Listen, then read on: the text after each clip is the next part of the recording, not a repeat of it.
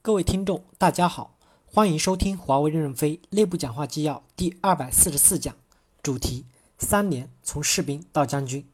任正非在 LTCS 二杠 S 三项目演示汇报会上的讲话。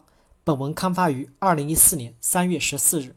导读部分：LTCS 二 S 三项目组介绍了配置打通及交付上的 ERP 如何实现销售、供应、交付、财务。业务流程与 IT 的集成方案，并以德国的 Wonderful 系统部的项目做了演示汇报。正文部分，第一部分，坚决贯彻全流程打通，但不追求所有地方必须做到电子化。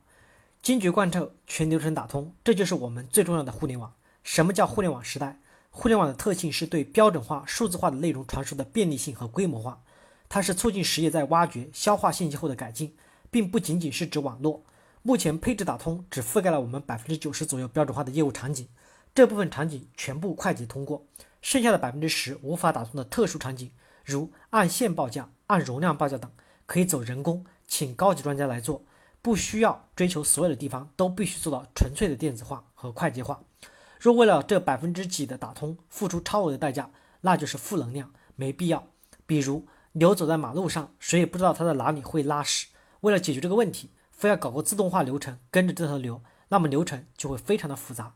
为什么要人？人是智能化的，机器智能化也是人授予的。快捷通过的部分进入主航道区域，所有的合同都要有编码上到系统里承载，消除断点。我认为供应链和相关部门要在一起研究编码通用的问题，怎么能够在全世界扫描这个码就知道账实相符的信息？目前的信息和过去的存量信息是否能够清晰的知道？梁华补充说。GTS 已经在做设备存量管理系统，可以将所有的网源集中在系统里管理起来。未来还可以把跟我们相关的其他网上存量管理起来。第二部分以商业成功为导向，通过获取分享制来促进服务形象的改变。公司未来的价值评价体系要以商业成功为导向，各个口长期亏损的行政干部一定要实行末外淘汰制，一定要降职降薪，给大家一个威慑。即使是优秀的苗子落下去一下有啥不可以？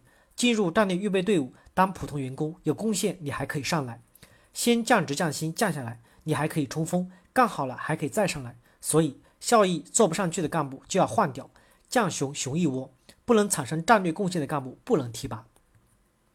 如何改变你们的服务形象？我认为就是与优质客户实现服务分享。公司对管理服务已有明确的经营要求，要改变过去销售导向。要加强对管理服务的贡献共考核，我们需要提高优质服务的优质资源配置，把能打仗的员工多派一些到优质客户那里，增强战斗力，提高服务质量。这样高薪的员工派往那里，优质客户那里攫取的利润消化一些，客户一看华为在我们这里也没赚多少钱，他心里是舒服的。而且我们为他们提高了竞争力，战斗力增强了那么多呀。另外，对于定额的管理，我们的外包工程人员多数不懂工程。没有做过成功的项目经理，然后就胡乱外包，要么包的价格高得很，要么就残酷的压价，要有定额和基线。感谢大家的收听，敬请期待下一讲内容。